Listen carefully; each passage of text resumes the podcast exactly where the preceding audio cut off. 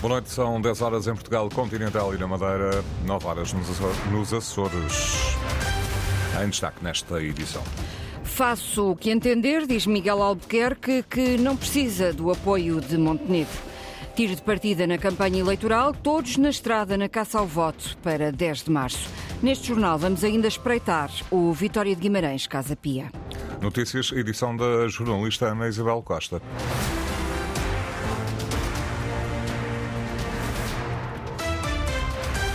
Miguel Albuquerque diz que não precisa do apoio de Luís Montenegro para nada e vai fazer o que entender. O líder do PSD Madeira e chefe de missionário do governo regional respondia à intervenção de Montenegro no debate de ontem na RTP, em que disse que se fosse ele tomaria decisão diferente da de uh, Miguel Albuquerque e não se recandidatava ao PSD Madeira. Isso é o problema é dele, não é meu. Eu faço o que eu entender no meu juízo e na minha consciência consciência. É a opinião dele. Acha que pode prejudicar de alguma forma estas eleições legislativas nacionais a sua candidatura? Isso é o que vamos ver no dia dos resultados. Isso é o que vamos ver.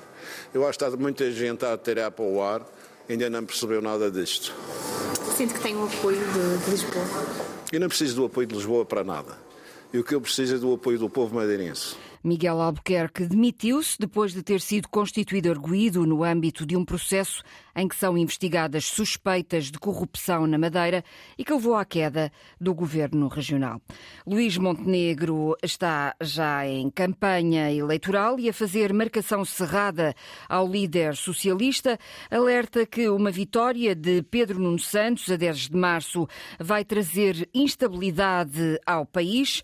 A caravana da Aliança Democrática terminou o dia num comício em Lamego, acompanhada, acompanhada pela Inês Inês Ameixa. É no frio de Lamego que Luís Montenegro aquece as hostes da Aliança Democrática e faz a contagem decrescente. Faltam duas semanas para mudar Portugal. Num discurso virado para ataques ao PS, o líder da AD antecipa as consequências de uma vitória socialista a 10 de março. Eu até diria, nem é de esperar igual resultado, nós só podemos esperar pior resultado se o Partido Socialista ganhar as eleições no dia 10 de março. E por isso diz a opção de futuro e ambição é o voto na AD. Luís Montenegro insiste ainda na ideia de que a história recente demonstra que um novo governo socialista não traz estabilidade. A maior demonstração de instabilidade política de Portugal desde o 25 de abril foi o governo de maioria absoluta do Partido Socialista que criou instabilidade dentro de si e caiu por isso, caiu por incapacidade. Discurso em que o líder da AD fez ainda marcação cerrada a Pedro Nuno Santos, lembrou as polémicas com o aeroporto, mas também com os CTT. Os contribuintes portugueses pagaram uma indemnização de 16 milhões de euros porque o Dr. Pedro Nuno Santos, enquanto Ministro das Infraestruturas, decidiu unilateralmente prorrogar o contrato de concessão do Serviço Público Postal e depois a empresa moveu uma ação contra o Estado, foi parar a um tribunal arbitral. E esta indemnização foi fixada por unanimidade, ou seja, até o próprio árbitro do governo acabou por aceder ao pagamento de 16 milhões de euros dos impostos dos contribuintes para cobrir a incompetência do atual secretário-geral do Partido Socialista. Comício no Teatro Ribeiro Conceição, em Lamego, que encheu na véspera do arranque oficial da campanha. O retrato feito por Inês Amancha deste comício de Luís Montenegro. Amanhã a caravana da Aliança Democrática começa o dia em Mirandela, almoça na Maia e termina com um comício à noite em Vila Real. Pelo norte do país anda também o Partido Socialista, que tem esta noite comício em Viseu, mas antes houve tempo para uma paragem em Lamego e dois dedos de conversa de Pedro Nuno Santos com os locais e por pouco o secretário-geral socialista não se cruzou com Luís Montenegro, como pôde testemunhar a reportagem de Joana Carvalho Reis.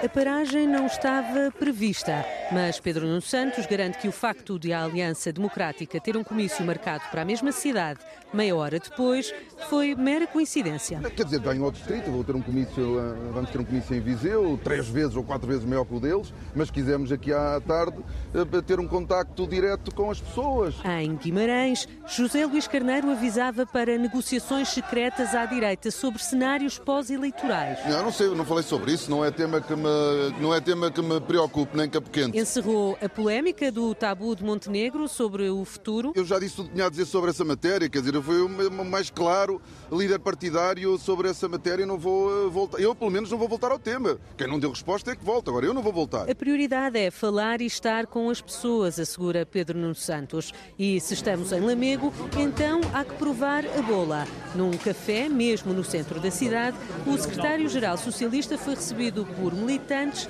prontos a reforçar a confiança do líder. Boa tarde.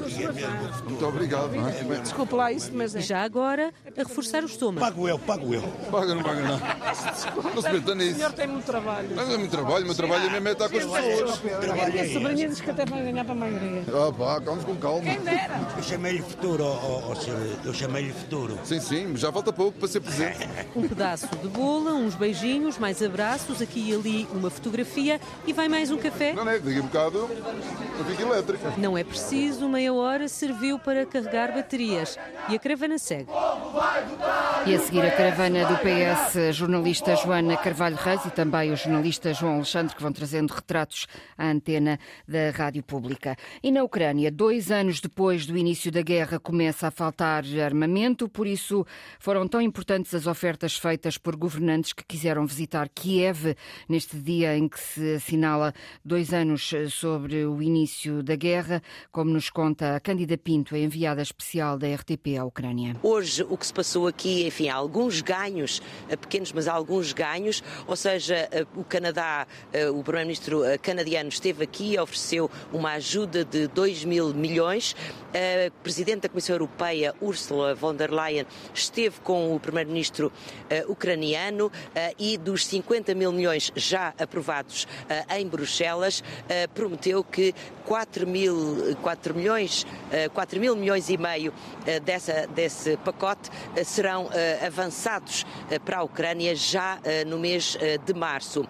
Prometeu também um trabalho conjunto no que diz respeito à indústria de defesa, à indústria militar. Uh, e ainda a abertura de um escritório aqui uh, em Kiev por parte da Comissão Europeia que visa uh, exatamente desenvolver esforços no sentido da inovação nas áreas da defesa e nas áreas militares.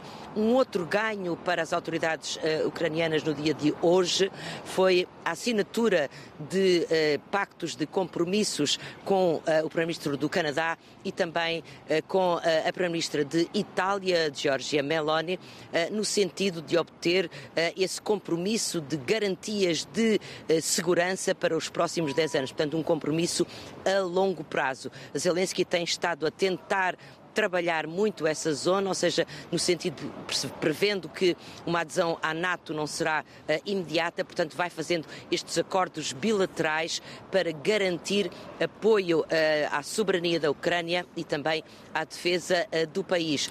Acordos que garantem mais ajuda financeira à Ucrânia dois anos depois do início da guerra. E agora voltamos a Guimarães para saber como está o jogo do Vitória com o Casa Pia. Ariana Azevedo, o que temos a assinalar nesta última hora? Bom, que a vantagem se mantém para a equipa do Casa Pia. O resultado chega da primeira parte com os golos de Cleiton Silva e também de Pablo Roberto. O Vitória continua com um grande ascendente ao longo do segundo tempo, mas podia ter sido até o Casa Pia ainda na primeira parte, em tempo de compensação, com uma jogada, diria eu, maradoniana de duplex chamba. O Casa Pia passou por. O central do Casa Pia passou por meia equipa do Vitória e depois acabou por atirar ao poste da baliza defendida por Charles. O Vitória tem tentado lá chegar chegar. Uma ocasião ao minuto 64 para Bruno Gaspar, que eh, rematou ao poste da baliza de Ricardo Batista. Pouco depois, Tiago Silva também rematou a obrigar Ricardo Batista a uma grande defesa. E ainda há instantes, um cruzamento de Bruno Gaspar na direita para cabeceamento de João Mendes, travado pelo guardião eh, Casa Piano de novo. No fundo, o Vitória tem tentado chegar por várias formas à baliza dos Gansos, mas não tem conseguido fazê-lo e por isso, ao minuto 77, mantém-se essa vantagem dos Gansos. A classificação virtual nesta altura, se o jogo terminar assim, é que o Casa Pia ascende ao décimo lugar e fica com 26 pontos. O Vitória falhará o assalto ao quarto lugar, uma vez que podia ultrapassar o Sporting Clube Braga em caso de vitória, mantém-se em quinto com 41 pontos. 77 minutos, Vitória Sport Clube 0, Casa Pia 2. Obrigada, Ariana Azevedo. Vitória de Guimarães a perder com o Casa Pia em casa. E no Festival de Cinema de Berlim, já vencedor, já vencedor conhecido do Urso de Ouro, a vitória da franco-senegalesa Mati Diop. Daomei é um documentário em torno dos artefactos saqueados pelos franceses em África no século XIX e que foram depois restituídos ao Benin em 2021.